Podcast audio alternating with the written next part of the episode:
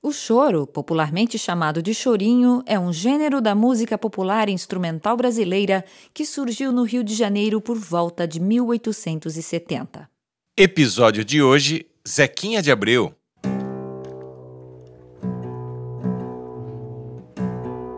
Vamos caprichar hoje, pessoal. Nunca vi o clube recreativo tão cheio. Tem estado sempre assim, Zequinha.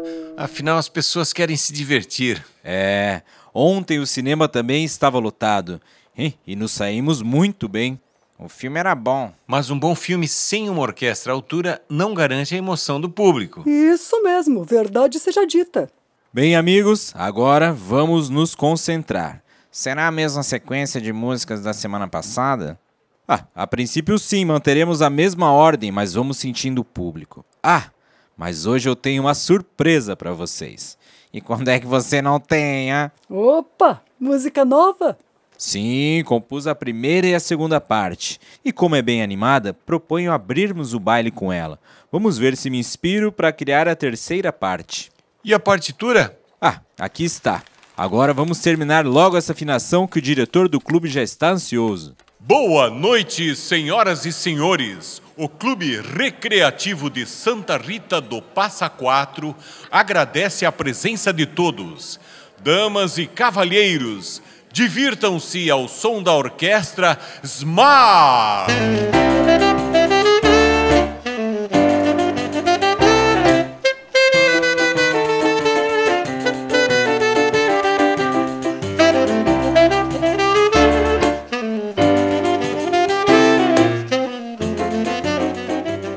Pessoal está animado, hein? E como? Bota animado nisso. Parece um tico-tico no farelo. Toca mais uma vez. Ah, repete. Repete, por favor. A pedido dos casais, a música foi tocada cinco vezes. Zequinha de Abreu criou a terceira parte da música ali mesmo, de improviso, com os outros músicos. Foi uma noite memorável. Durvalina.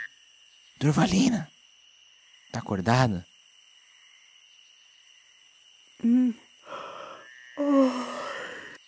Ah, Durvalina, meu amor, você não vai acreditar.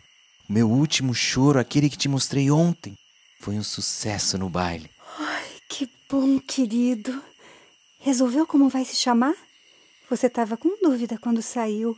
É, eu queria tico-tico no farelo, porque o pessoal dançou tanto que pareciam passarinhos pra lá e pra cá. Só que já tem um choro com esse nome, do Américo Jacomino. Mas, então eu batizei de Tico-Tico no Fubá. Que ótimo! Eu tenho certeza que será um sucesso. Agora, venha deitar que o galo já cantou, mas as crianças estão dormindo e posso ficar mais um pouquinho com você. Vem? Se um dia fizer sucesso, você tem coragem de ir morar comigo na capital? Se você me der um beijo, posso pensar no caso. Três anos mais tarde, em 1920, o pianista e maestro Zequinha de Abreu mudava para a capital paulista.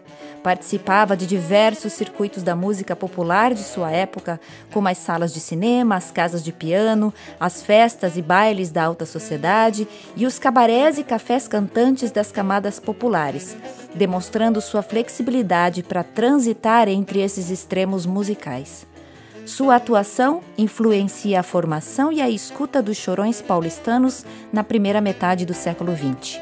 Ao longo de sua vida, Zequinha de Abreu compôs mais de 300 músicas, principalmente valsas e choros. Apesar da boa estreia de Tico Tico no Fubá em 1917, o choro foi gravado 14 anos depois pela Orquestra Colbás, dirigida pelo maestro Gaó.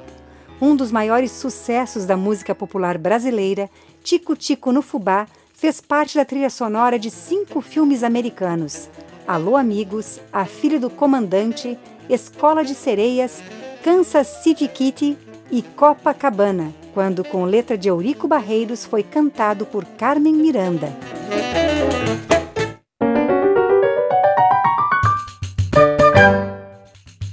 Curtiu? Siga-nos na internet, arroba.